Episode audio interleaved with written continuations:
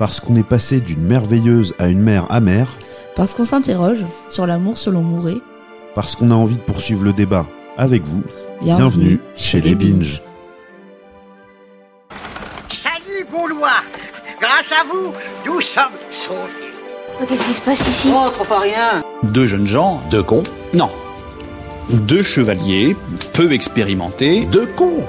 Pour le cinéma, monsieur Leblanc, pour le grand écran, pas pour la petite lucarne. Le vieux fusil Flipperait Bon film, ça. Le grand professionnel qui a du caca dans les yeux, je me marre. Il a pas arrêté de m'engueuler toute la journée, le grand professionnel. Attends, hein, on va pas commencer à s'engueuler Jean-Pierre, on vient juste d'être copains Toujours la même histoire, euh, je comprends rien, je sais rien, c'est pas la peine d'expliquer, lui il est trop con. Mais non, mais arrête avec ça, c'est pas vrai. C'est pas vrai? C'est abject C'est immonde Ça vous arrive jamais, par exemple, d'avoir envie de tuer quelqu'un? Pardon? Eh ben, mes cadets, eh ben, mes petits frères, ça commence bien. Bonsoir Mrs. Binge. Bonsoir, Mr. Binge. Un vrai bonheur de vous retrouver. Euh, on le rappelle, chaque semaine, on vous livre un podcast euh, tout frais, tout chaud, sorti du four, avec euh, trois films au programme qu'on a vus euh, récemment, euh, deux séries également, et puis une séance de rattrapage. Tout à fait. Et puis, entre-temps, on peut toujours se retrouver sur Twitter ou sur Instagram ou même sur Facebook pour les plus anciens. Exactement. Et alors là, on va faire, je vais, je vais faire ma petite midinette. Mais euh, voilà, j'ai j'ai tweeté. Non, c'est juste parce que c'est marrant, comme Twitter peut euh, créer un pont immédiat. Euh, voilà, j'ai tweeté sur un des films dont on va parler ce soir, et le réalisateur m'a répondu. C'est quand même sympa. Génial. Félicitations, Mr. Binge. Voilà, c'était nul. Non, on va Mr. Binge est toujours très fier de ce qu'il fait. de fier de manière générale, extrêmement fier. Surtout fier de Mrs. Binge. Oui, allez, il se rattrape. Alors, au programme de l'émission de ce soir, parce qu'il faut bien qu'on parle de cinéma quand même, euh, on va parler du, ju- justement de La syndicaliste de euh, Jean-Paul Salomé, que euh, j'ai vu seul parce que voilà, j'étais en déplacement. Donc, vous en parlerez seul, Mr. Binge. Ouais, exactement. Et même le pitch, je vais le faire, Je- comme un grand. Je vais essayer en tout cas, du moins. Je pourrais le critiquer comme vous critiquez mes. Pinch. C'était un mélange entre binge et pitch. ça, Bah, ça va être le nouveau mot en fait. On Le va faire des binge. Le Les pinch. pinch. Les pinch. Comment? Pinch Ouais. Les pinch, les binge. Les pinch. Eh ben voilà, on aura. Voilà, vous avez euh, une exclusivité. Eh oui, on, on fera nos pinges du coup à chaque fois, c'est c'est magnifique. On parlera également euh, de La Chambre des Merveilles, qu'on a vu tous les deux pour le coup, et également d'un autre film qu'on a vu tous les deux, euh, film de plateforme, en tout cas disponible sur une plateforme, qui est Chronique d'une liaison passagère d'Emmanuel Mouret. Côté série, euh, deux séries euh, dont on va vous parler. On n'est on pas exactement au même niveau sur les deux séries. Euh, on va tout d'abord vous parler de Mayor of Easttown, voilà que surtout Mrs Binge a vu. Moi j'ai vu un épisode, allez deux, quasiment deux, épisodes. Et puis Serment de minuit, où pour le coup moi j'ai tout vu. Et puis Mrs Binge a vu. Oui, mais Mrs. Binge n'a rien vu parce que c'est une série d'horreur et que Mrs. Binge, quand elle n'est pas obligée, euh, évite ce genre de choses. Vous le savez tous. par l'horrible Mr Binge qui l'emmène sur des chemins les plus noirs de, de l'âme humaine. Oui, enfin, si on reparle de Scary Movie, euh, c'était pas tellement noir, c'était surtout risible. Mais bon, bref, C'était Scream, c'était pas Scary Movie, c'était Ah, même si on a, on a dit Screamy Movie. Mais en fait, voilà, c'est Ouais, intégré vrai, dans ma tête comme ça. Du coup, si vous voulez réentendre notre chronique, euh, elle était disponible dans l'épisode de, de la semaine dernière? Le dixième, Ouais, dans le dixième, voilà. Bref, excusez-moi cette petite aparté. bah c'est pas grave, il y a pas de problème, on est bien, on a notre, on a tout notre temps, on est en pleine forme en plus comme vous pouvez l'entendre. Euh, donc et au, enfin euh, en fin d'émission, euh, la séance de rattrapage euh, s'intéressera à Mémoire d'une geisha. Charmant programme. Merci, Merci Jean. Allez, euh, on commence tout de suite par le, le premier film euh, qui est donc La syndicaliste. Donc je vais vous pitcher euh, rapidement, euh, l'ayant vu, euh, comme je vous l'ai dit, euh, seul euh, à Brest. Voilà, si vous voulez les tout savoir. Alors, Euh, c'est un film de Jean-Paul Salomé? Oui, voilà, exactement. On peut, on peut dire ça déjà. C'est un film de Jean-Paul Salomé qui, en fait, part d'un fait divers réel Oui. qui concerne effectivement une déléguée CFDT chez Areva qui s'appelle Maureen Kearney, qui en fait est devenue lanceuse d'alerte sur un dossier extrêmement sensible et euh, qui a été euh, séquestrée et, euh, et violentée à son domicile J'ai même le violet, je crois. hein.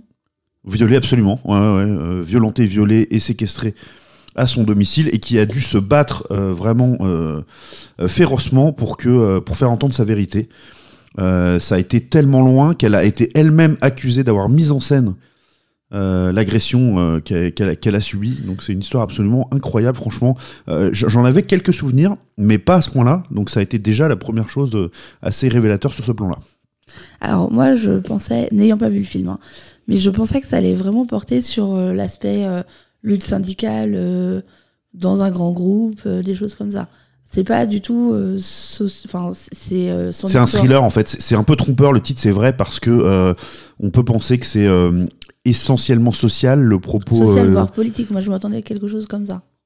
ça l'est nécessairement parce que ça traite d'une affaire extrêmement sensible. On voit, on voit des hommes politiques euh, et notamment un ministre intervenir dans le dans le film. Et, c'est vu par le biais de l'histoire de cette personne, euh, exactement. l'histoire personnelle de cette de cette femme, quoi. Exactement. Alors c'est notre point d'ancrage pour euh, parler du sujet de effectivement de d'Areva. En fait, c'est ce qu'elle révèle ou ce qu'on lui révèle et euh, sur quoi elle essaie de réveiller l'opinion, euh, ça concerne euh, la tentative en fait de rachat par EDF et, un accord avec des Chinois pour nouvelle centrale, etc. Donc voilà, on comprend que le sujet est très sensible, mais on ne s'apesantit pas sur les détails de tout cela en fait.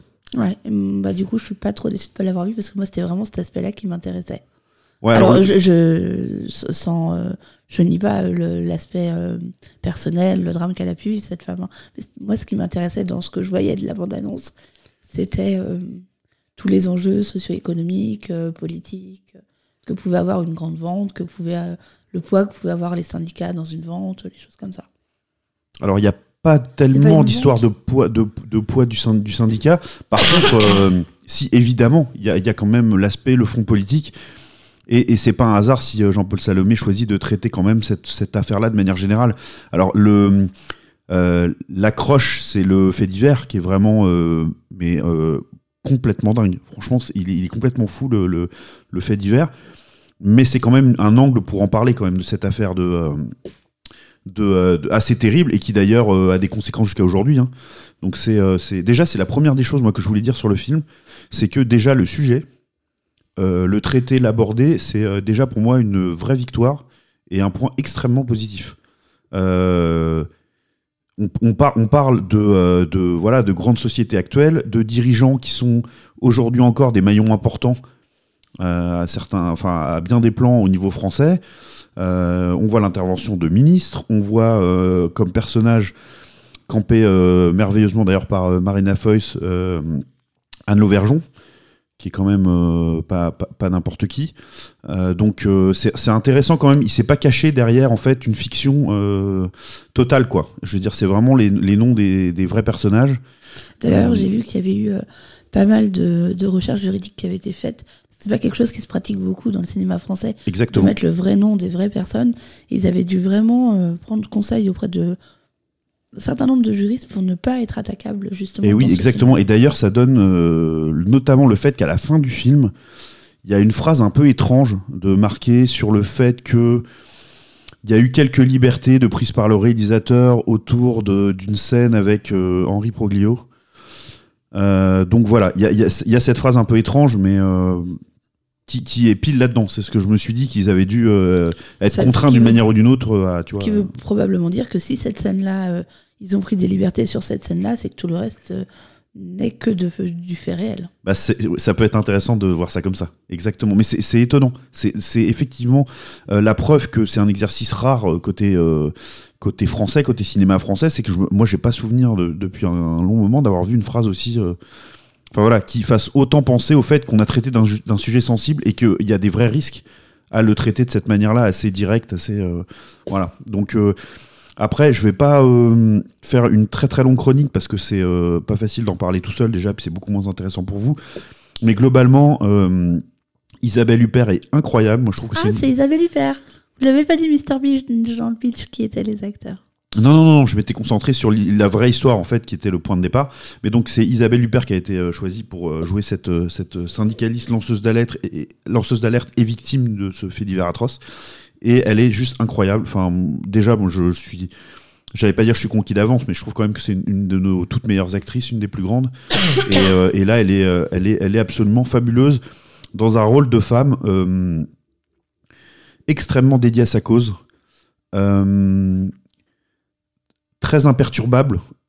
Et en fait, c'est un, point essentiel du, film et ce qui le rend extrêmement intéressant de, au-delà de- du côté euh, justement politique, social, etc. C'est la parole d'une femme, a priori victime. Euh, en fait, dans le film, on, le sait et on le voit. Donc il n'y a, pas- de doute hein, autour du fait qu'elle a inventé ou pas. On l'a vu. Donc on, sait qu'elle a été victime. Mais euh, la façon dont sa parole de victime est, est traitée dans le film, c'est euh, aberrant. quoi. Bah, ça pose encore la question de, de ce qu'on croit de ce que peut dire une femme, de ce qu'on croit de ce que dit une victime. Il y a, Et- il y a et- toujours un doute en fait. Ouais, et, bah, c'est ça. C'est en fait, 2023 elle en ne. France et il y a toujours un doute lorsque quelqu'un dit j'ai été victime. A fortiori, quand une femme dit j'ai été victime, il y a toujours un doute. Et euh, enfin, on le sait tous, on va pas enfoncer des portes ouvertes, mais c'est bien euh, d'avoir conscience de ça aussi. Il y a toujours un, un doute, il y a toujours une mise en accusation de la victime, notamment dans les faits de violence et d'agression euh, à l'encontre des femmes. Il Absolument. faut pas qu'on oublie que euh, forcément les femmes sont toujours coupables de ce qui leur arrive. Non, Alors, non, mais. dans différentes mesures, mais il y a toujours un petit doute. Oui, alors là, là, là c'en est aberrant sur l'enquête est complètement bâclée et, euh, et pa- par essentiellement des hommes hein, qui jugent le mais, mais pas seulement. Il y a une scène intéressante où elle est, elle est, en fait, elle finit par être jugée pour avoir mis en scène euh, cet acte terrible. Alors déjà, on, on- on se pose la question très naïvement, mais, mais euh, est-ce que, est-ce que euh, avant ce jugement, ils ont essayé de mettre en scène ce qui s'est passé Est-ce qu'il y a une reconstitution? Bah, pour voir si c'était cohérent déjà, si elle aurait pu elle-même se débrouiller comme ça. Et en fait, c'était tout simplement impossible. Pour une histoire, euh, pour, ce, pour les, le fait de se ligoter, c'est ça? En fait, elle, elle était blessée. euh, elle, était blessée à l'épaule droite.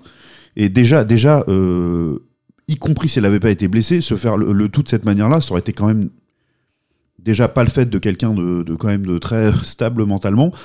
Et ça aurait quand même demandé une certaine agilité, etc. Mais au-delà de ça, en plus, elle était blessée, mais en fait, elle, a, elle était tellement médusée par ce qui lui arrivait qu'elle a même pas pensé à utiliser cet argument-là pour se défendre, quoi. Et en fait, c'est c'est ça dont ça parle aussi. C'est euh, une femme victime, mais euh, qui est dans la sidération absolue, qui perd tout, euh, tout, tout sens du temps, de son corps, de, qui s'échappe complètement. Et c'est un témoignage qu'on a souvent entendu hein, chez les femmes choc, victimes. oui. Voilà, et, et à qui on reproche de ne pas, de ne pas réagir, de ne pas pleurer quand elle en parle, de ne pas. Voilà quoi. Donc en fait, elle le dit à un moment donné, et c'est au cœur de tout le film, elle ne fait pas une bonne victime. Et ce qui est. qui, euh, Il y, a- il y a des scènes qui font froid dans le dos, je trouve, mais vraiment. euh, froid dans le dos, c'est euh, quand on nous explique qu'en fait, elle, elle n'était pas la première victime, et que elle a été ciblée aussi pour ça. Elle a été victime de ça parce que euh, dans, euh, dans son historique personnel, elle a eu des problématiques de, euh, de dépendance et, et elle a déjà été victime d'un viol où le violeur s'en est sorti avec très peu de... Parce qu'elle elle est- en fait, elle faisait déjà, et c'est ce qu'elle dit dans le film, elle était déjà pas le bon profil de victime. Ok. Et ça, c'est quand même extrêmement fort. Donc, c'est particulièrement bien joué par Isabelle Huppert. Sur les seconds rôles, c'est beaucoup plus variable, on va dire. Il y, a des, euh, en a qui sont très convaincants, d'autres euh, vraiment, vraiment nettement moins. Mais euh, elle porte le film. Et, voilà, c'est un film que je vous conseille, qui est fort bien réalisé, qui peut vous donner des frissons vraiment, sans faire du spectaculaire. Et qui, enfin, moi, la sidération, je l'ai eu en me disant, mais on est quand même en train de nous raconter des faits réels, quoi. Et c'est aberrant parce que le, l'agression dont elle, a été victime, il n'y a rien qui a été inventé. C'est exactement ce qui a été prouvé euh, noir sur blanc. Donc euh, là, il n'y a pas a pas d'ajout ciné- cinématographique par-dessus ça. Donc voilà, je vous conseille euh, vraiment de voir ce film de Jean-Paul Salomé. Je pense que c'est un film important de par le sujet qu'il traite et qu'il peut vous toucher et, euh, et puis vous apprendre des choses aussi. Et, euh, et voilà, pour toutes ces raisons-là, euh, merci à Jean-Paul Salomé pour ce film. Et moi, j'ai été totalement convaincu. Très bien, Mr. Binge. Merci bien. Et ben de rien, j'ai beaucoup trop parlé comme d'habitude. Comme d'habitude. On va pouvoir Mais passer pour une fois, c'était pas pour rien dire, donc euh, on, vous le tolère. on, on accepte. Ouais, j'ai essayé de m'exprimer correctement euh, à cette heure avec une grande fatigue et un peu de et un peu de maladie par-dessus. Mais c'est pas grave, on s'en sort quand même. Euh, du coup, on peut passer euh, au deuxième film qu'on a vu ensemble euh, au cinéma, Mrs. Binge, qui est La Chambre des Merveilles. Si tu peux nous le pinger.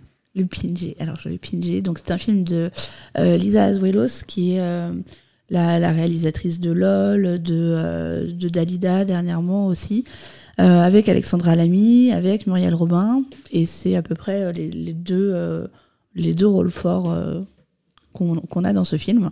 Donc, on suit le, parcours d'Alexandra Lamy, qui est une mère célibataire, qui a une vie assez remplie. hein. On voit qu'elle est seule avec son petit garçon, qu'elle essaie de s'en sortir en- professionnellement, qu'elle euh, elle veut évoluer.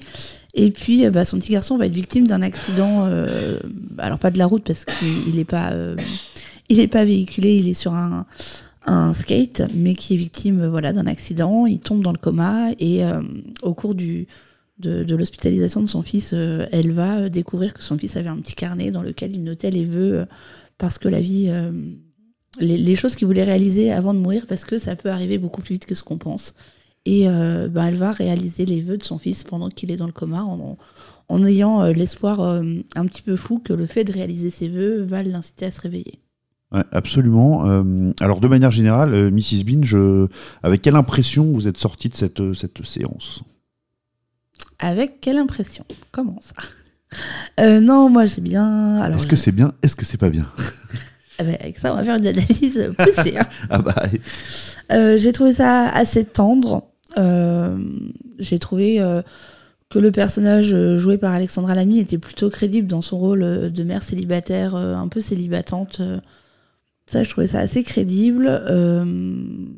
Après, après j'ai des petits points négatifs à reprendre.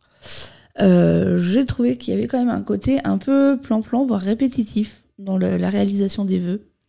En fait, elle, elle ouvre le carnet, elle lit le vœu, elle réalise le vœu, elle coche le vœu, elle ouvre le carnet, elle lit le vœu, elle réalise le vœu, elle coche le vœu, elle ouvre le carnet, elle lit le vœu, elle euh, réalise le vœu, elle coche le vœu, et ainsi de suite.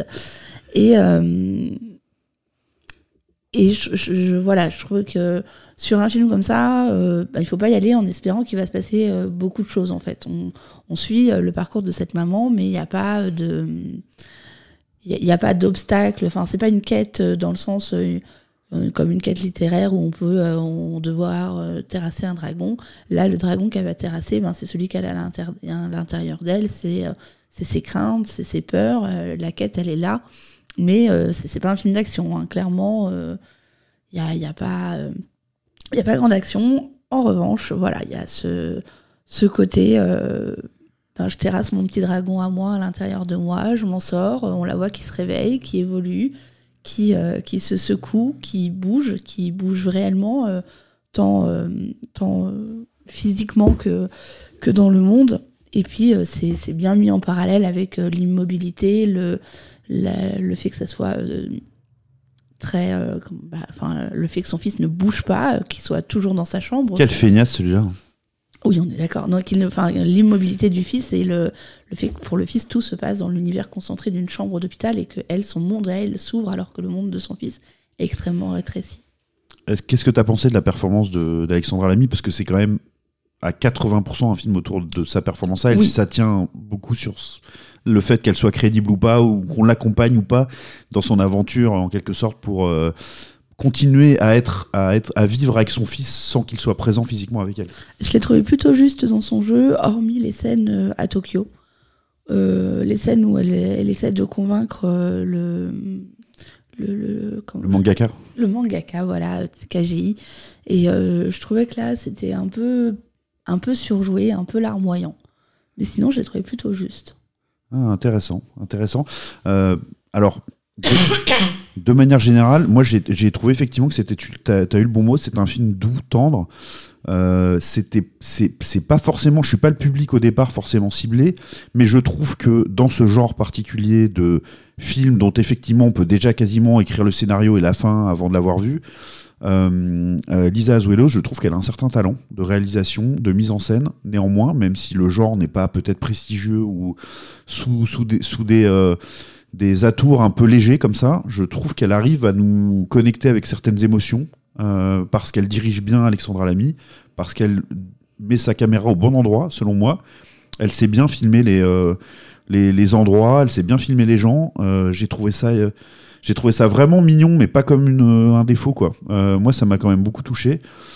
Effectivement, tu as raison, il elle, elle- y, a, y a- y a ce combat un peu intérieur. En fait, elle est, elle est obligée de se sortir complètement de sa zone de confort avec la complicité euh, émue de sa maman euh, euh, qui est jouée par Muriel Robin. Complicité émue, complicité un petit peu euh, hérissée aussi, hein, parce que parce que sa maman, elle est pas toujours tendre, euh, elle va la secouer aussi. Elle, elle- c'est hyper- je trouve ça, en fait, que ce soit le personnage d'A- d'Alexandra Lamy ou de sa mère euh, jouée par Muriel Robin, je les trouve quand même extrêmement pertinents. Comme euh, justement, ce sont pas des. euh, moi, je trouve que ce sont pas des, clichés de des personnages clichés quoi, euh, caractérisés par euh, genre euh, la grand-mère en colère qui devient d'un coup gentille ou le. J'ai plus une réticence sur euh, un personnage d'infirmière. Oui. Euh, voilà, c'est bon, c'est. Je trouve que là, le, c'est un peu poussé, les potards sont un peu poussés haut, mais euh, à part ça, tous les autres personnages, je les trouve bien caractérisés, Non, et puis bien, la- bien dessinés. La relation entre Alexandra Lamy et Muriel Robin, on sent une vraie complicité entre elles. On on sent, alors on va pas dire de l'amour, mais euh, on sent qu'il y a quelque chose entre elles deux. En tout cas, c'est, on arrive bien à nous y faire croire si c'est pas le cas. Tout en nous montrant que c'est quand même pas les mêmes générations et que euh, bah, ce qui, la confiance qui existe entre les deux ou le. La, voilà, le- la partie de liberté, on va dire, elle, est- elle est beaucoup héritée de, de leur amour, effectivement. C'est ça qui tient le, le, le- voilà. Et puis il y a en, en toile de fond la question de, euh, bah, c'est une mère seule. Euh, le personnage du père de l'enfant va, exister dans le film. hein. C'est une mère seule, fille d'une mère seule. Il y a aussi euh, la- voilà, cette question de comment on se construit quand on n'a pas eu de papa, quand, comment on est une maman quand on n'a pas de repère paternel et qu'on a été. Voilà, il y a tous ces enjeux-là aussi qui apparaissent dans le film, en Ouais. filigrane. Ouais, complètement. Il y a le, euh, le quand même ce, ce talent artistique un peu caché qu'avait son fils, euh, voilà, qui, qui, Bon, alors après, son fils, il avait 13 ans. Euh, alors, je vais faire un point parce que Madame Binge, Mrs. Binge travaille dans le domaine de l'éducation nationale. Je voudrais Ne partez accepte- pas, ne quittez pas, s'il vous plaît. qu'on accepte une bonne fois pour toutes qu'un enfant de 13 ans est en collège, il n'est pas en lycée, donc il n'a pas un proviseur. Il a un principal. et il évolue dans un collège. Donc c'est-à-dire qu'il n'est pas dans un lieu où il rentre et il sort comme il veut. Enfin, c'est- voilà, il faut remettre les choses dans le contexte parce que ça, pour moi, c'est des choses qui me font perdre. En... Alors, je suis tatillonne là-dessus, mais qui me font perdre en C'est cohérence. vrai, j'y ai tellement pas pensé, moi. ouais. Mais moi, ça me- c'est- à chaque fois, je me dis, bah, c'est pas cohérent en fait. On nous montre, euh, soit c'est un ado qui a 15-16 ans, et auquel cas, euh, il, est dans un, il a une vie d'a- d'ado, et très bien, il n'y a pas de souci. Soit c'est un enfant qui a 13 ans, mais dans ce cas-là, bah, ça colle pas. Ouais, c'est intér- c'est intéressant de soulever ce, ce point-là.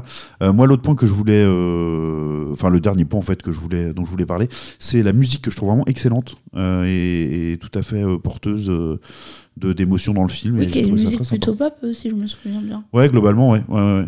Mais on a des vrais beaux moments un peu perchés comme ça au milieu d'un petit film. Vraiment, le, le, le, le pitch et le n'a rien du tout pour me plaire. Mais, mais j'ai trouvé qu'il y avait beaucoup de sincérité et, et, et voilà, de, de beauté un peu, un peu, voilà, un peu, peut-être un peu naïve, un peu simple, mais le film feel good, c'est ce qu'on s'était dit là. hein. Ouais. Feel good movie, mais euh, plutôt réussi. Non, Voilà. et puis Feel Good Movie, euh, c'est pas toujours négatif, hein, donc euh, c'est bien aussi de, de voir un Feel Good Movie et d'en ressortir plutôt content. C'est ça. Alors c'est très Donc c'est subjectif. plutôt hein. bien pour répondre à votre question de départ, Mr. Beach. Voilà. Et je dirais même que je pense que je l'ai un peu plus apprécié que vous, Mrs. Binge. Oui, je pense aussi que vous avez été, en tout cas, plus touché.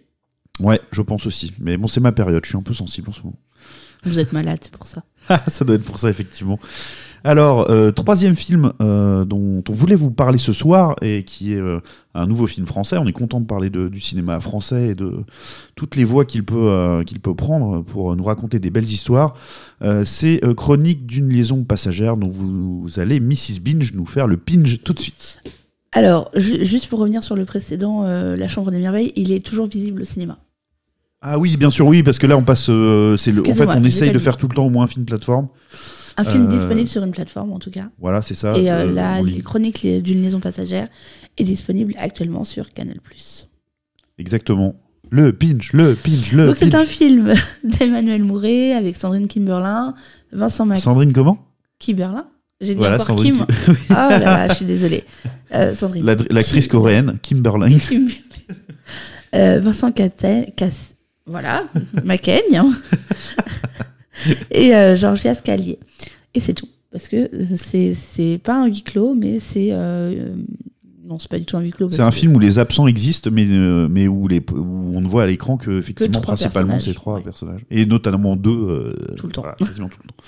Et donc on va suivre l'histoire euh, de Simon, qui est un homme un peu maladroit dans sa relation aux autres, euh, qui est marié, qui a une femme, qui a des enfants, qui en parle beaucoup, et qui va rencontrer euh, une autre femme, Charlotte, qui elle est un peu l'inverse de, Simon, qui est plutôt enjouée, qui euh, a l'air très à l'aise dans la vie, et tous les deux vont entamer une relation basée sur le plaisir. Alors, tout de suite, non, ce n'est pas un film à caractère pornographique.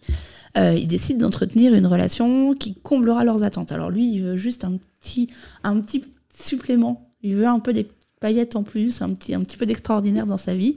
Et puis elle, elle veut, euh, bah, elle avoir une relation euh, agréable, passer des beaux moments, euh, des bons moments avec quelqu'un sans, sans avoir à supporter l'aspect dramatique que peut avoir une, une passion, une relation amoureuse très forte. Et ils partent de ce postulat-là. On se voit le temps qu'on se voit, on, se voit quand on peut, on fait ce qu'on peut ensemble, on y trouve chacun notre compte, et quand ça nous conviendra plus, on arrêtera, et voilà. Sauf que peu à peu, ben forcément, on va les suivre, on va les voir évoluer, puis on va se rendre compte que, sans que ça soit dit, parce que c'est extrêmement fin, et ben il y a des sentiments qui naissent, il y a euh, des, euh, des attentes qui apparaissent, et puis, euh, et puis leur relation va évoluer, et ils vont euh, rencontrer une nouvelle personne, et ça va encore faire évoluer la relation. Oui, euh, c'est oui, c'est c'est tout à fait ça. C'est très très intéressant. Un beau pinch, beau pinch pour ce film de Merci, de- euh, d'Emmanuel Mouret, euh, qui euh, sur la forme, l'aspect formel, est plutôt classique de manière générale, mais il y a quand même deux éléments euh, principaux. Le premier, c'est qu'on a une temporalité euh, marquée par un simple écran noir avec la date, qui nous permet de, de, de, en fait de comprendre à quel euh, rythme ils se croisent, se voient, et ça fait, c'est quand même un élément signifiant de leur histoire. Oui, parce qu'on est au départ sur une rencontre, je crois quelques semaines après leur première rencontre. Après, ils se voient à peu près une fois tous les 15 jours, après une fois toutes les semaines. Puis après, ils se voient le lundi, le jeudi, le vendredi. Et on voit qu'ils se, se voient, on voit qu'ils se voient de plus en plus. Oui, et puis plus, plus forcément, enfin en tout cas c'est ouais, c'est intéressant cette manière là. Et euh, la deuxième chose, c'est que donc on a une réalisation euh, ultra classique, sauf par moment euh, sorte de travelling avant sur les personnages Ouais, euh, qui voilà, qui qui euh, des tournants émotionnels, on pourrait dire? des tournants émotionnels, des révélations, dans le, enfin, des révélations euh, sans que nous, on- comment dire, des révélations. euh, C'est leur peu. cheminement qui qui arrive à un moment donné à oui une. Moi, je pense que c'est une sorte, de révélation intérieure pour eux en tout cas. C'est vrai qu'elle est jamais Intérieur, matérialisée par le des mot mots. que je cherchais. Voilà. Donc c'est ça, c'est un moment où on comprend qu'ils sont en train de comprendre eux-mêmes quelque chose sur eux ou sur leur relation, ou de ressentir quelque chose de très fort, mais qui les surprend. qui les surprend et qui ne sera pas dit, parce que tout est dans le non-dit, tout est extrêmement euh, C'est quasiment le contraire. Les, les mots veulent dire pratiquement souvent dire le contraire. Ouais.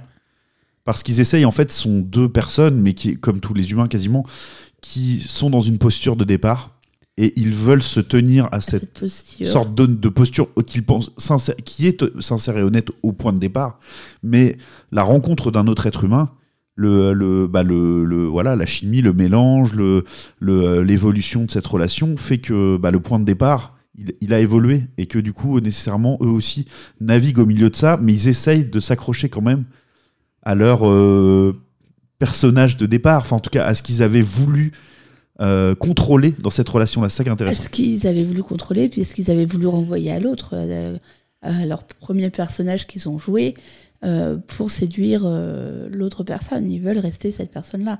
Et pour autant, ils ont bien conscience de changer, parce qu'à un moment dans le film, elle le dit, euh, enfin, le personnage de Charlotte le dit, euh, quand il lui dit, mais c'est peut-être la dernière fois que je te vois, elle lui dit, mais c'est toujours la dernière fois que tu me vois, parce que la semaine prochaine, je serai plus exactement la personne que je suis aujourd'hui. J'aurai rencontré d'autres personnes, j'aurai ressenti d'autres choses, et je ne serai plus la personne que je suis aujourd'hui. Et ça, j'ai trouvé ça extrêmement intéressant qu'elle soit capable et qu'on nous amène de manière très, euh, au départ, très, comment dire, presque drôle, enfin, sur le ton d'un dialogue un peu humoristique, parce que tous leurs dialogues sont souvent très drôles. Alors, c'est pas euh, des grands éclats de rire, mais c'est un humour très fin, très, euh, très pointu, très délicat, comme tout le film, en fait. Tout est très délicat dans ce film. À réfléchir sur le fait qu'effectivement, on n'est jamais exactement la même personne d'une semaine à l'autre, d'un interlocuteur à l'autre, on n'est pas la même personne. C'est ça, et c'est tout à fait vrai, mais en même temps, elle le dit, mais pour soi-même, de, de l'extérieur, c'est un discours qu'elle peut avoir, et c'est vrai, mais elle-même a du mal à accepter ce qu'elle. euh, Parce qu'en fait, le, la vérité derrière ça, c'est que euh, bah, si on suivait en même temps tout le temps le, cheminement de ces aspirations-là, bah, on pourrait pas construire grand-chose non plus. Il y a, quand même aussi cette question-là de, euh, de l'engagement et. Au départ, c'est vraiment une femme qu'on nous présente comme totalement libre, enfin qui, qui elle se présente comme ça d'ailleurs aussi. hein. Qui se Mais- présente comme libre et qui ne veut pas euh, d'homme à domicile à la maison, qui ne veut plus. Ouais, euh, pas de relation qui l'enchaîne à quoi que ce soit, et donc du coup très en maîtrise de cette liberté-là, et dans le la jouissance, dans le rien de latin vraiment, c'est-à-dire que lui, il lui parle de sa femme et de ses enfants continuellement, et elle s'en fiche un peu. Il lui parle de son désir éventuel de d'avoir une autre femme euh, pour un moment euh, intime, etc. Et pourquoi pas, ça lui va. Elle, elle, Elle est lui dit, contente je de veux lui juste faire plaisir. que tu sois. Voilà, c'est ça. Moi, mais moi, tu me connais, tout ce que je veux, c'est te faire plaisir. Ouais, et c'est tellement mignon, cette, euh, j'ai trouvé ça tellement beau, cette Ouais. petite phrase-là. Effectivement, dans une relation qui est une relation adultérine, et du coup, bah, foncièrement pas, euh, pas aboutie, pas complète, euh, qui pourrait ne pas paraître complète du moins, en tout cas. Mais c'est pas comme ça qu'elle le voit, du tout, qu'elle le présente au départ, mais ce- dans ce ballet, parce qu'en fait, ils sont, il y a des scènes un peu statiques, etc., mais en fait, c'est un mouvement perpétuel, quoi. Mouvement de sentiments, euh, de, Et puis ils bougent beaucoup, hein, on, les voit évoluer dans différents lieux. Alors parce qu'on suit ça aussi, euh, ben, euh, une relation adultérine, comme tu dis, enfin en tout cas une liaison, se pose la question, se pose des questions extrêmement matérielles. Où est-ce qu'on va se voir? Ah ouais, mais moi est-ce que je peux payer l'hôtel parce que ça va apparaître sur les relevés? Il faut que tu sortes la première pour vérifier que personne ne nous croise. Enfin voilà, on a aussi tout cet aspect extrêmement matériel extrêmement réaliste de ce que peut être euh, oui, mais qui, en l'occurrence n'est que d'un côté, parce que elle, elle s'en fiche complètement. Non, euh, mais a- elle s'en fiche, mais elle a quand même des enfants, et parfois elle lui dit Bah non, il y a les enfants à la maison, là moi je peux pas te recevoir. euh, Ouais, bien et sûr. il- elle l'invite un jour chez lui, il y a la babysitter, enfin, le babysitter qui est là. Enfin voilà, il y a, l'aspect. Si, moi je trouve que l'aspect matériel, il est des deux côtés au final. hein.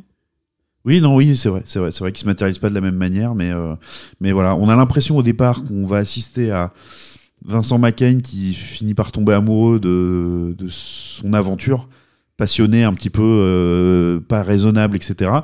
Et en fait, c'est évidemment, ça va beaucoup plus évoluer que ça, quoi, de, de de ouais de la dépendance finalement qu'ils vont avoir chacun avec leur cette relation là et puis leur cheminement euh, autour de ça quoi mais c'est très intéressant qu'on voit finalement pas d'autres personnages il y a un personnage qui est un ami de, euh, de- du personnage de Vincent McCain qui est quand même très marrant Oui. sur le pot de moment on le voit On le voit une scène, hein, mais il fait son effet sur une ouais scène. c'est marrant c'est marrant ça marche bien et puis après du coup il y a ce personnage euh, de cette, ce, cette troisième personne qui, qui retransforme qui rebat complètement les cartes, de, ouais.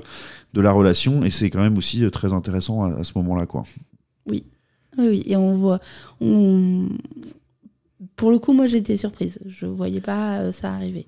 Non, c'est vrai, c'est vrai, c'est vrai. Et puis, on- en fait, on s'attache tellement à la relation entre les deux que ça nous fend le cœur un peu aussi Un de voir que hein. euh, ça s'arrête comme ça brutalement. euh, on est un peu en compassion avec ce. euh, alors qu'on parle quand même d'un homme qui trompe sa femme, et voilà, ça pourrait être moralement très discutable, mais on est, on est en compassion un peu avec lui, quoi.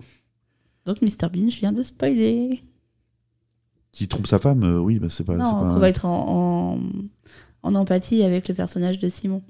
Oui, mais enfin, En avec les deux, en vrai, en vrai, j'ai de vrai, avec les deux. l'empathie avec les deux parce que les personnages les sont deux. tellement bien écrits et c'est tellement bien filmé que même lorsqu'ils se disputent, parce qu'il y a une scène où euh, elle va le voir euh, sur son lieu de travail et lui le prend. euh, Il est très froid, du il coup, est très froid et très voilà. occupé et, et elle, elle est, elle est vraiment blessée de ça.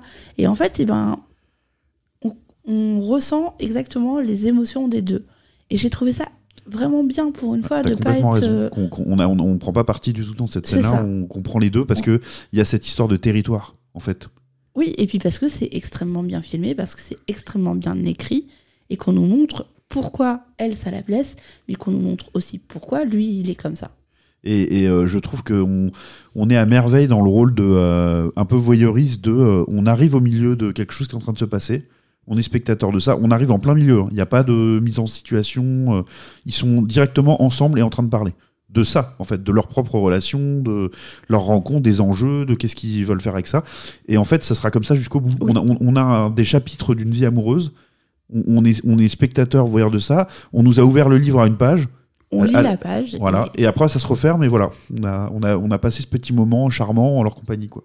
Ouais, j'ai vraiment beaucoup, beaucoup aimé ce film. Bah, c'est le premier film d'Emmanuel Mou- Mouret que je voyais. Je sais pas Et pour ben vous, moi j'ai envie d'en voir d'autres. Vous aussi. Et donc, du coup, ça, ouais, ça, donne, euh, ça donne envie d'en voir d'autres, effectivement. Euh, J'avais plutôt en- pas entendu des choses très positives autour de ce cinéma un peu bourgeois, qui se regarde un peu tout seul, etc. J'ai pas...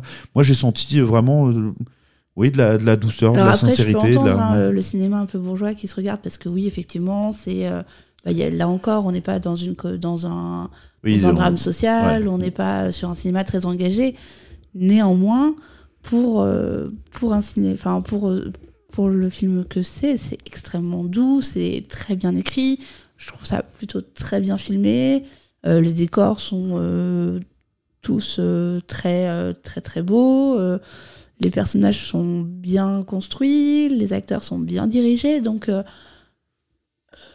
enfin tous les films ne peuvent pas être engagés, tous les films ne sont pas des films d'action, tous les films voilà, pour pour ce genre-là, moi je trouve ça très très bien, mais vraiment.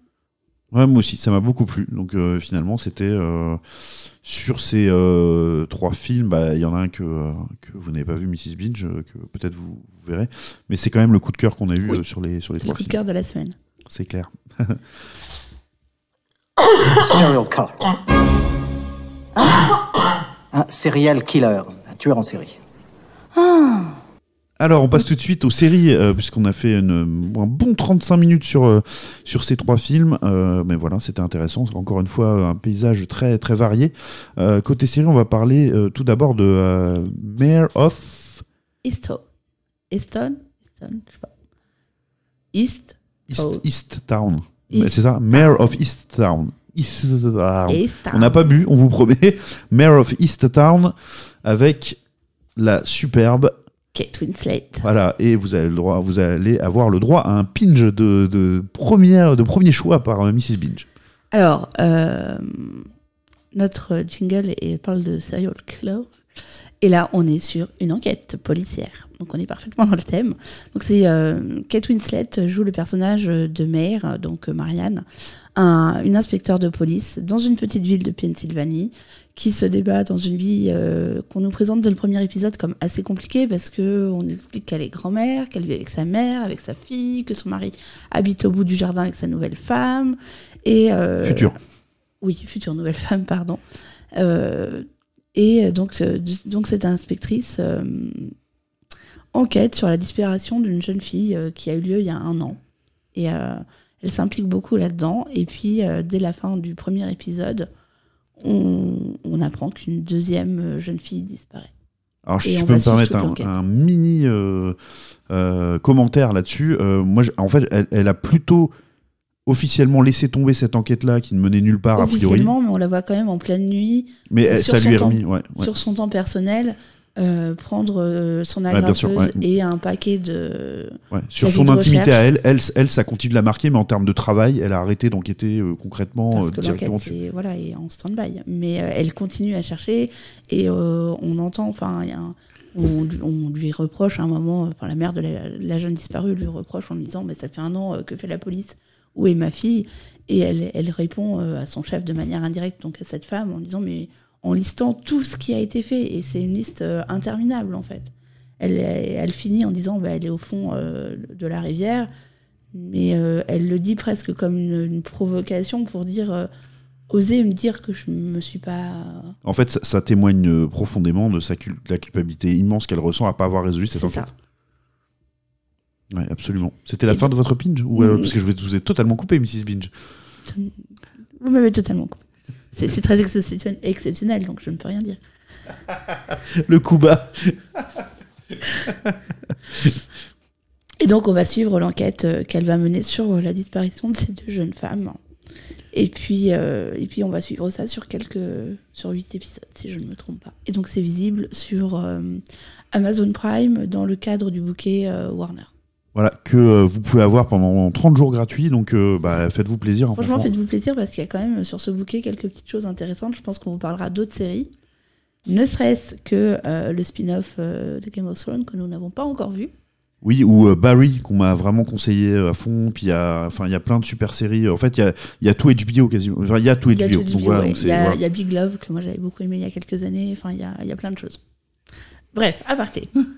Euh, moi, j'ai vu toute la série. Euh, déjà, j'ai beaucoup aimé le fait que ce soit une série en une saison, en huit épisodes.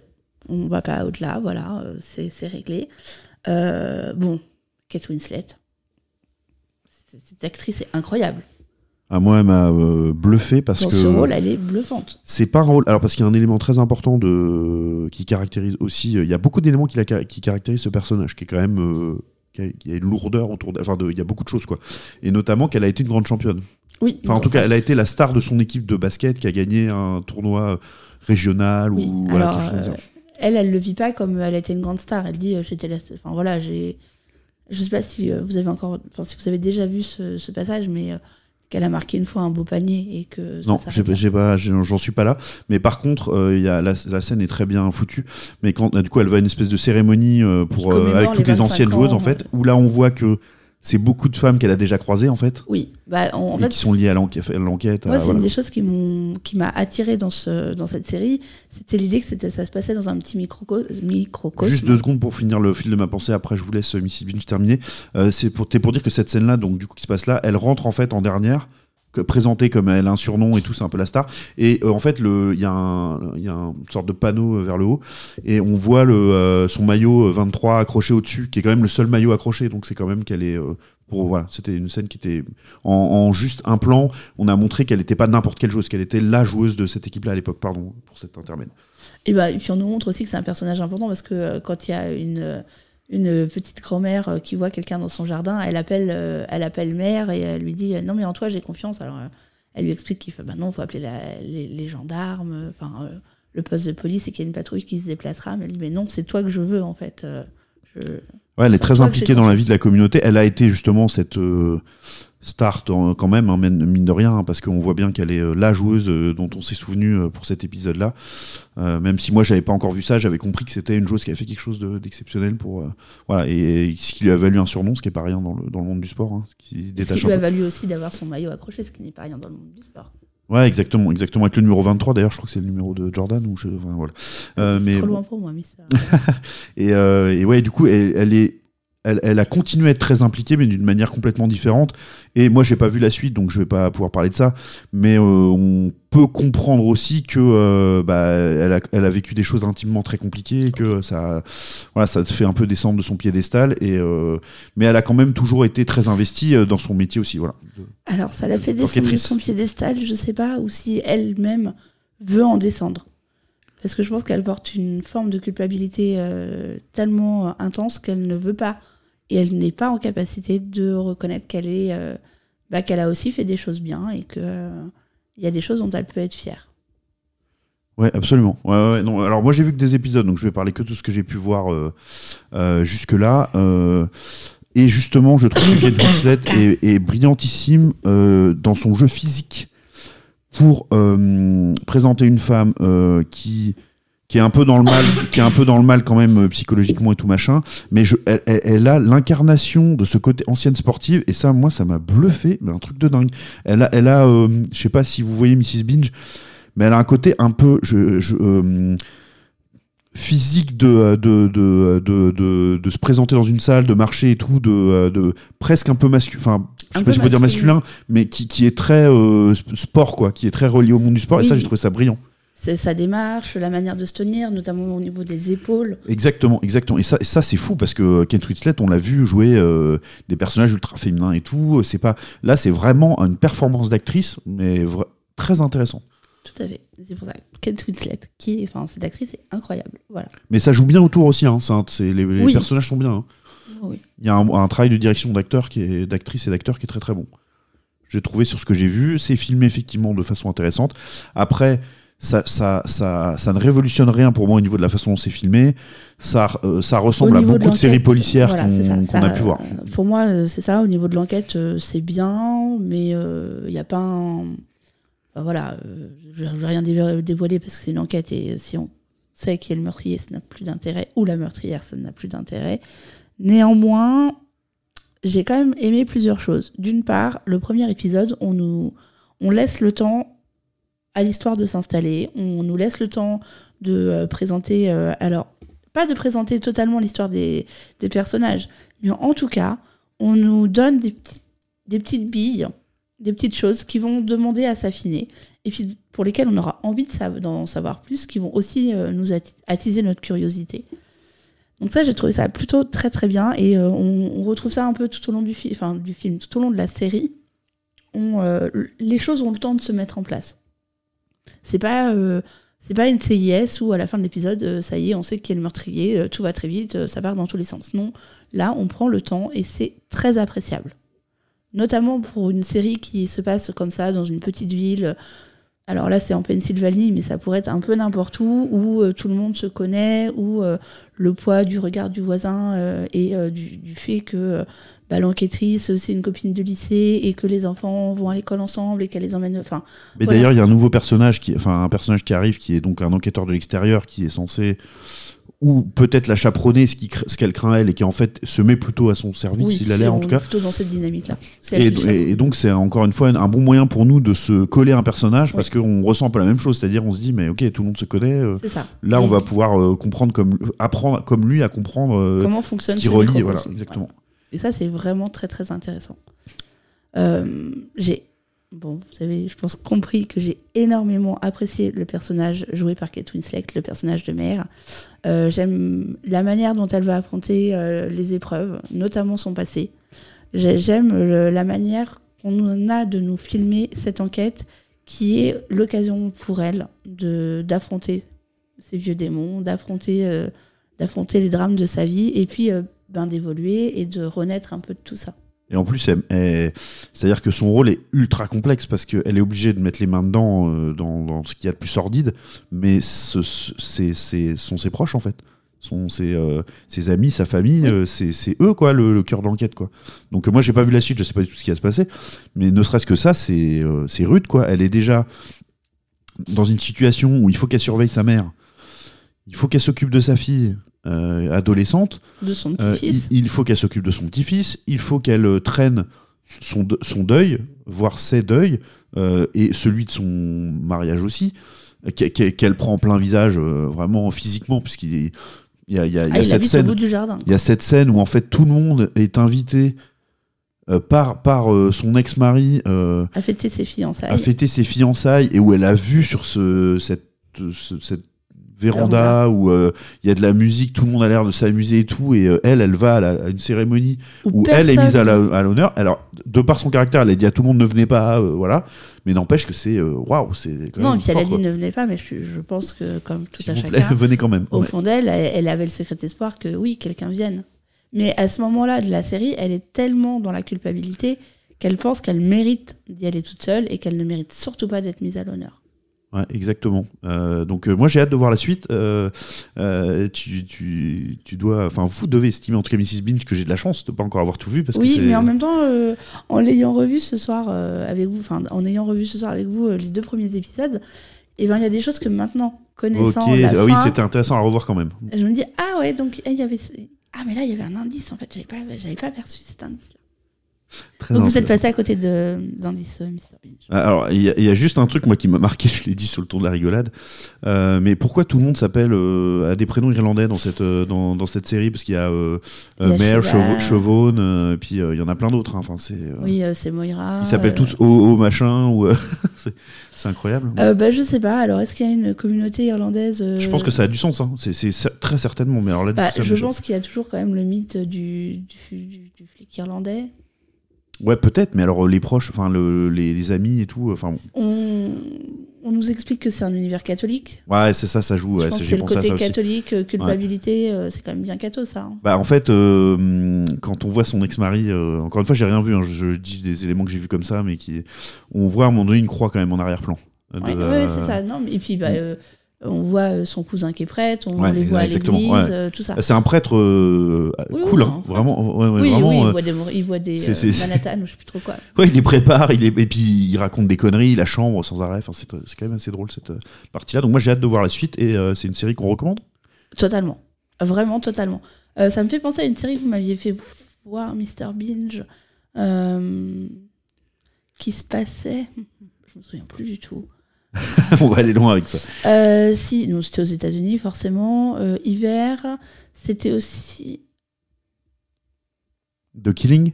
Peut-être. Ouais, de Killing, je pense. Ouais, c'est Mais génial. Et il y a, il y a une autre série que euh, j'aimerais bien vous faire découvrir, qui est avec celle qui joue Scully dans X-Files, qui est aussi une très bonne actrice, qui s'appelle The Fall, euh, qui, est, qui se passe en Irlande pour le coup.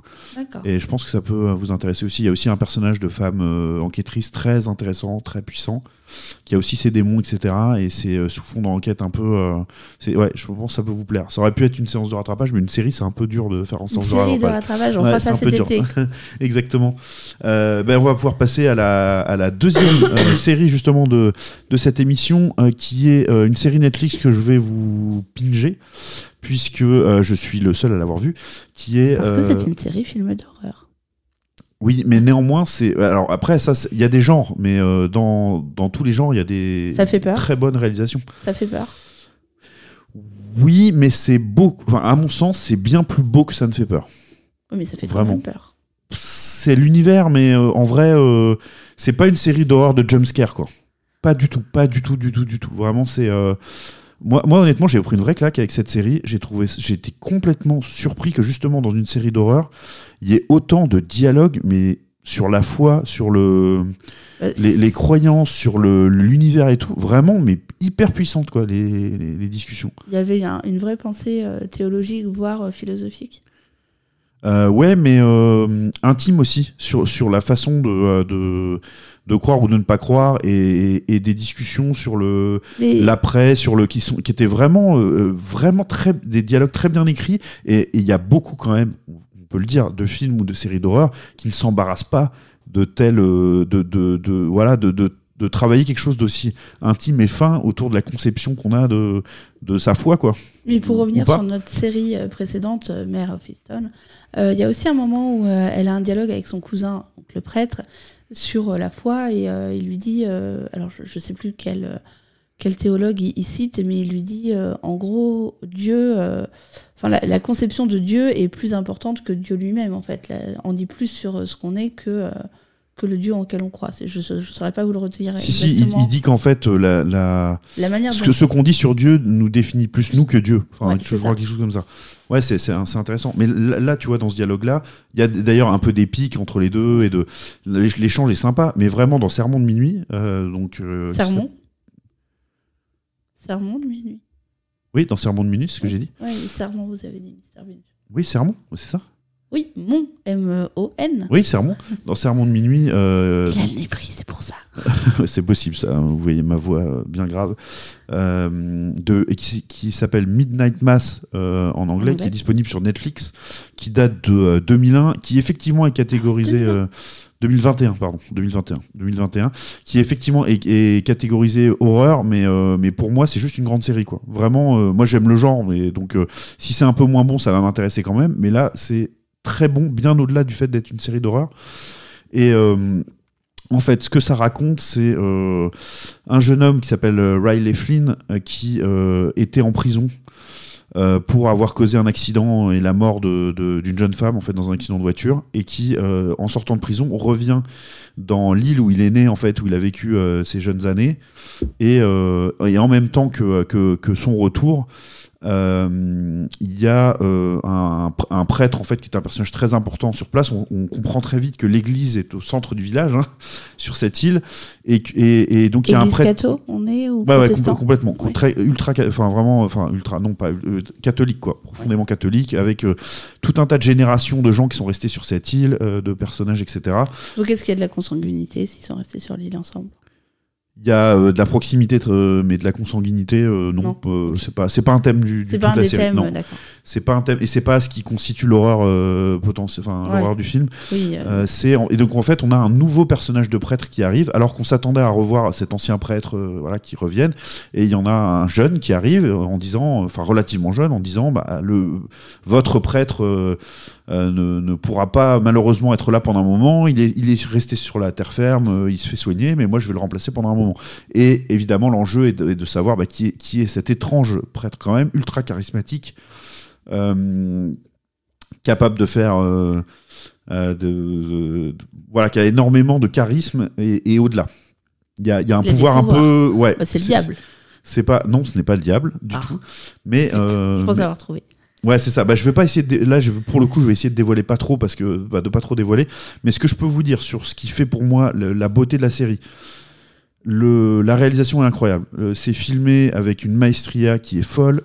C'est très bien interprété. Donc il y a le de Zach Gilford qui joue Riley, euh, Riley Flynn qui est très convaincant, qui est un peu euh, hanté par euh, son, ce qu'il a fait, son geste, etc. euh, par le, drame en fait hein, qu'il a provoqué, qui est dans cette extrême culpabilité, qui avait fui en fait la l'île et qui se fait euh, de nouveau happer par l'île parce que pas le choix en sortant de prison, pas de voilà, il est obligé de revenir chez ses parents. Donc tout l'enjeu là-dessus, il va recroiser euh, en fait euh, Erin, qui était un peu son amour de jeunesse, qui elle aussi s'est retrouvée euh, à revenir sur l'île après l'avoir quittée. Et autour de ce. Donc il y a le personnage du prêtre, il y a ces deux personnages-là qui sont centraux. Et il y a tout un tas d'autres personnages qui sont très intéressants. Euh, Il y a le personnage du shérif, qui est en fait euh, le seul euh, musulman de l'île, enfin non, non catholique en fait. Euh, Il y a le personnage de euh, Bev, qui au contraire est euh, la dévote absolue qui est tous les jours à la messe, etc., qui est le numéro 2 du prêtre, qui est en admiration devant lui, etc. Et donc, du coup, la partie horrifique va s'installer autour de ça, mais c'est un prétexte, en fait, aussi pour voir les personnages face à la. À, une forme de magie qui s'exprime à un moment donné, mais qui n'est pas, qui n'est pas centrale pendant un long moment de la série. Et. Comment par rapport à ça ils vont euh, repositionner leur foi, quel rapport ils ont déjà avec, avec celle-ci au départ, euh, quel drame ont pu se passer sur cette île qui euh, voilà, font surgir certaines choses, etc. Euh, c'est euh, c'est- voilà et et- et- ça et il y a des dialogues sublimes vraiment sublimes. Il y a des décors sublimes. C'est très bien filmé. C'est euh, passionnant du début à la fin. Euh, c'est une une des grandes séries que j'ai vues honnêtement. Je vous le conseille alors si vous aimez l'horreur euh, euh, mais un peu avec un peu de subtilité et de et voilà vous aimez aussi le, le, le- le- voilà la, la beauté dans la, la nuit en fait la beauté de la nuit c'est très crépusculaire c'est évidemment euh, voilà. Et ça va tourner autour de ça hein, le côté un peu fantastique de la de la série. Euh, si vous aimez ça jetez-vous dessus. Euh, mais même si vous avez envie de voir euh, le traitement de la foi, on va dire, de certes avec le biais un peu du fantastique et de l'horreur, mais euh, avec un vrai fond intéressant et des personnages qui sont bien caractérisés, qui ont du sens, qui ont de l'épaisseur, et ben je vous conseille euh, très largement de, de- de regarder cette série qui est disponible sur Netflix, je le rappelle, de 2021, qui s'appelle Sermon de minuit. La seule chose qui euh, qui manque et que je ne vous ai pas dit, c'est qui a produit cette, cette série. Je vais essayer de vous retrouver ça rapidement. C'est Mike Flanagan. Et puis euh, voilà, on va pouvoir passer euh, tout simplement au- enfin à la séance de rattrapage après mon long monologue. Ça vous a donné envie de la voir ou pas, euh, Mrs. Binge? Pas réellement.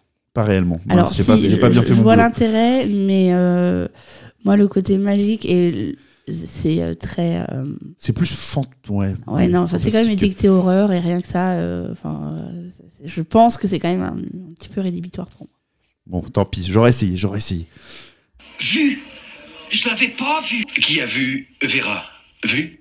Alors notre séance de rattrapage, euh, bah, tout s'est un peu enchaîné pour nous. On a regardé beaucoup de choses en peu de temps parce qu'on n'avait plus trop euh, de, de timing disponible, mais euh, on a bien fait euh, de prendre le temps de voir Mémoire d'une geisha que vous allez nous pinger tout de suite. c'est Binge.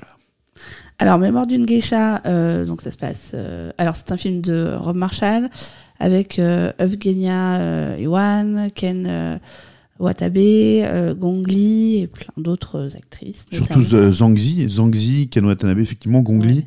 Mais euh, ouais, c'est Zhangzi la perso- le personnage principal. Ouais. J'ai googlé vite fait les noms parce que j'a- j'avais pas retenu. Je sais, je sais même pas euh, l'actrice principale que tu as citée, je la connais même Je pas. sais Je sais pas. pas qui elle joue de- dans le Euh, film. je pense elle joue euh, une des grand-mères. Enfin, Ah oui, ok, ok, ok. euh, très bien, ok. Ouais. Euh, donc c'est sur Netflix. Euh, si vous le voulez le voir à l'issue de notre chronique, je vous conseille de vous dépêcher parce qu'il euh, il a un petit bandeau disponible jusqu'au 31 mars.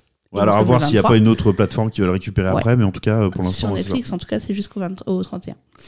Euh, le pitch, bah, on va suivre l'histoire d'une petite fille, Shiyo, qui, qui a été vendue dans une, une maison, enfin une maison de geisha, une- une geisha avec, euh, avec euh, donc la mère, avec euh, la grand-mère et une autre petite fille qui, qui est là pour servir cette geisha. Et on va suivre la vie de cette petite fille, la manière dont elle va évoluer dans cette maison et comment elle va grandir. Et avec un procédé intéressant d'ailleurs autour, autour de ça, qui est le fait que on a une voix off, mais euh, très peu présente, juste pas, euh, sur quelques moments en fait de, de, de cette histoire. Au- en gros, au début, à la fin, un petit peu au milieu, Un pour au expliquer, un- grand changement. ça. Mais c'est tout. Sinon, c'est vraiment. euh, euh, on, est, on vit euh, aux côtés de, euh, de cette jeune fille avec ses yeux incroyablement bleus euh, qui, euh, qui voilà, va, va mener son. Bah, mémoire d'une geisha, donc on se doute qu'elle va euh, évoluer dans ce milieu-là qui est extrêmement rude quand même. Extrêmement rude, extrêmement euh, violent, sous euh, des dehors euh, très délicats et, euh, et très, très polissés. Au final, c'est parfois de la violence à l'état pur, même si c'est que des paroles, je trouve ça parfois très, très violent. Et j'ai trouvé ça extrêmement intéressant. Alors, je l'avais dit dans le précédent, précédent épisode, moi j'avais lu les bouquins, le bouquin et j'ai retrouvé tout ce que j'avais aimé dans le livre. Ah oui, ça c'est hyper intéressant. Effectivement, moi j'attendais euh, vraiment avec impatience, alors que vous voyez que Bean est en train de décéder à chaque minute. Mais je prends le relais, c'est pas grave, le, le temps qu'elle se, qu'elle se remette.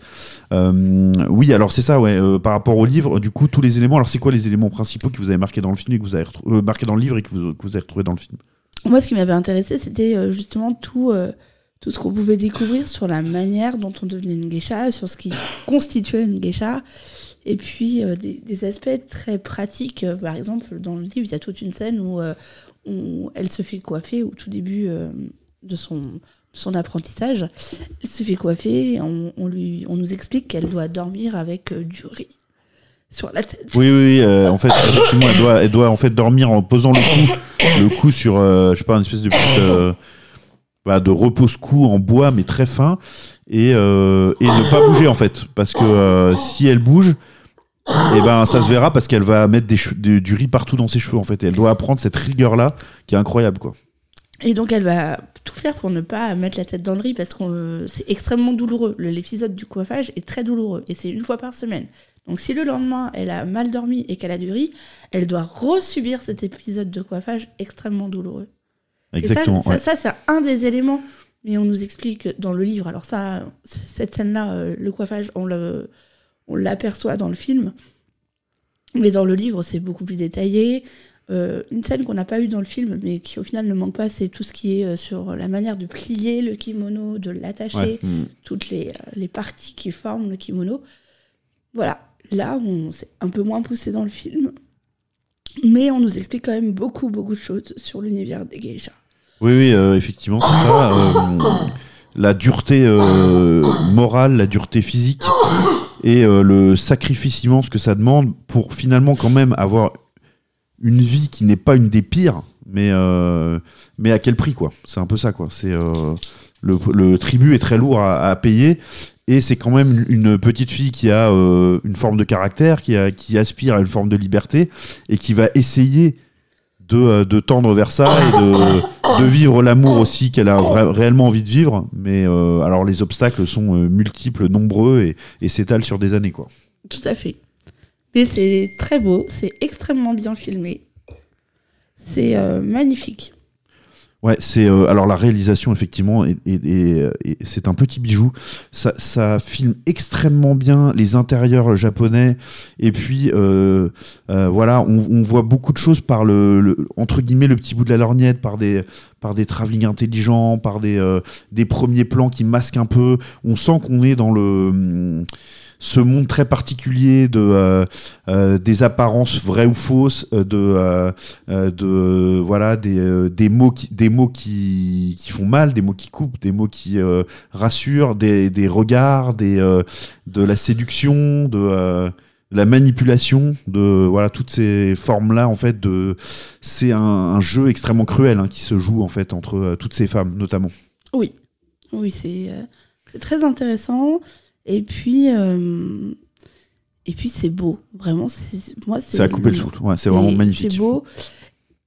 Tout le film donne une impression d'élégance.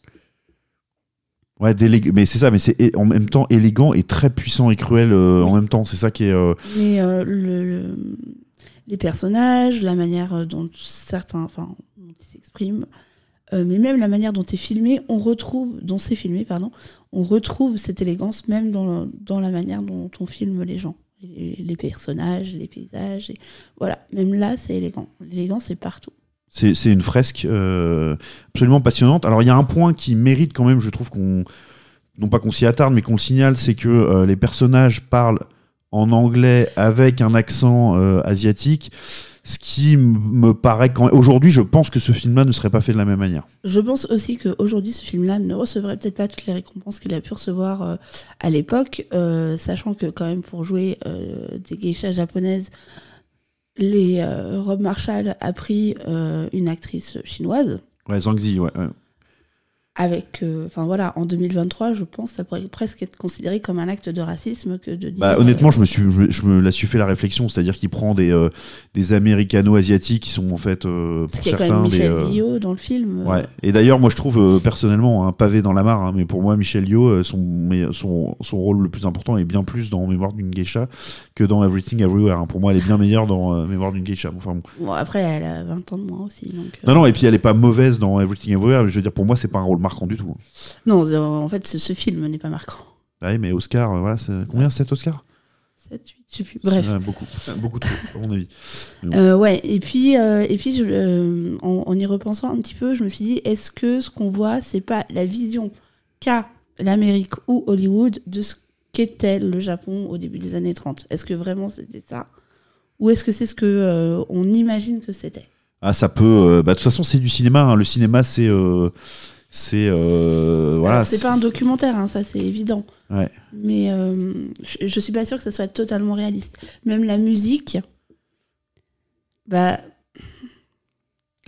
elle a, elle a ce côté, euh, enfin, Cliché asiatique, je trouve. cliché asiatique, ouais, un peu. Ouais, c'est discutable. En tout cas, euh, c'est un film de son époque. Euh, ça, on peut pas euh, le nier, mais néanmoins, quel bonheur de, de voir une, une telle finesse de réalisation, une telle beauté. et puis, l'histoire est forte, elle est puissante. Ouais, c'est un, un grand film. Moi, je trouve que c'est un grand film. C'est un très grand film. C'est aussi des belles performances d'acteurs, d'actrices, enfin surtout d'actrices. Surtout d'actrice, ouais, effectivement. Et euh, on a passé un excellent moment.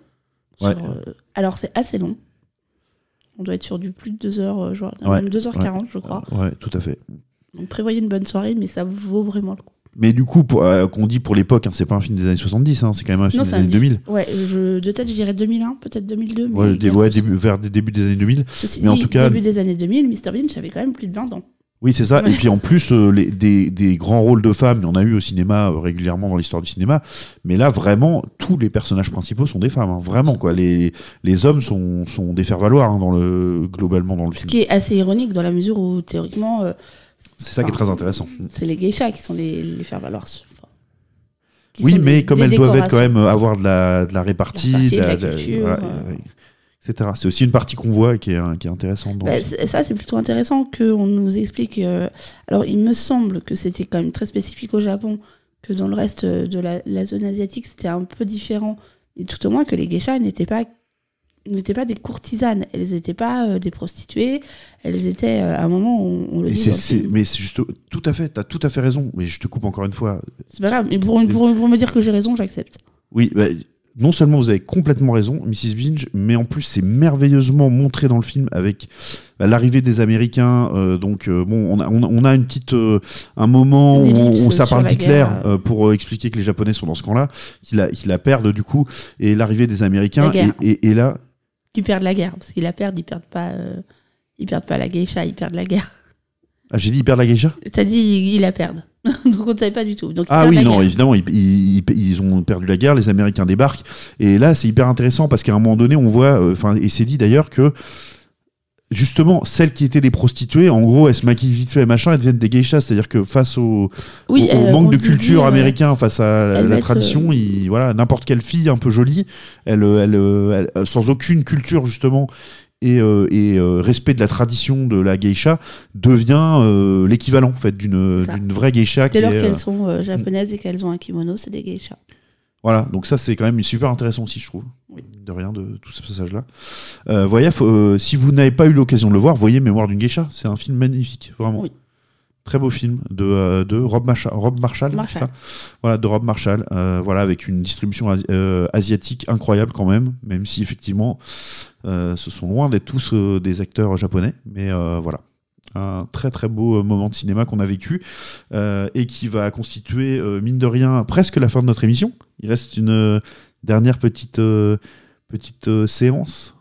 En tout cas, euh, euh, pas de séance de rattrapage, mais que moi je dois vous euh, Ah oui, indiquer un ouais, film. euh, Mon travail pour la semaine prochaine. Ouais, exactement. ouais, qu'on va, qu'on va, qu'on va, essayer d'en profiter ensemble. Alors moi, j'ai pensé à un film de John Hillcoat, qui est pas un réalisateur extrêmement, extrêmement connu, on va dire, qui date, je crois, de 2009, euh, qui est le film La Route. voilà, qui est un film de science-fiction, un peu drame aussi. Euh, vous voyez pas la tête que fait Mrs. Binge, mais c'est pas une comédie romantique, désolé. c'est un film avec Viggo Mortensen et euh, Robert Duval notamment, euh, mais aussi la présence de Guy Pearce et euh, Charlie Theron. euh, voilà, euh, Guy Pearce qu'on a, euh, qu'on vient de croiser d'ailleurs euh, dans, dans une série. Donc euh, voilà, ce sera ce film-là, euh, La Route. Euh, J'ai beaucoup trop parlé dans cette émission. Je m'en excuse auprès de vous tous. On espère vous retrouver très bientôt. toussé, je m'en excuse. Ah oui, c'est pour ça que j'ai beaucoup trop parlé. Merci de me sauver la mise, Mrs. Binge. Euh, Retrouvez-nous sur nos réseaux, bien sûr. Euh, on l'a dit, Facebook, Instagram, Twitter. Euh, Twitter, c'est pas mal. On peut, voilà, on peut échanger, on peut discuter. Si vous êtes, vous passez dans le coin, ça nous fera très plaisir d'échanger avec vous. Et puis, bah, on a hâte de vous présenter la, future émission. J'espère notamment, je vais un peu dévoiler un des dont on parlera. J'espère en tout cas que Mrs. Binge pourra voir Empire of Light parce que j'ai très envie d'en parler. Moi, donc, on va essayer de gérer ça. On verra ça la semaine prochaine, Mr. Binge. Allez, profitez bien euh, tous de. euh, bah, si vous, j'espère que vous avez profité du printemps du cinéma. C'est l'occasion quand même d'avoir des films pas trop chers. Et puis, euh, sinon, euh, continuez d'aller au cinéma, profitez des, des séries euh, sur les euh, différentes plateformes à votre disposition. Et on vous dit à la semaine prochaine. Salut. Salut.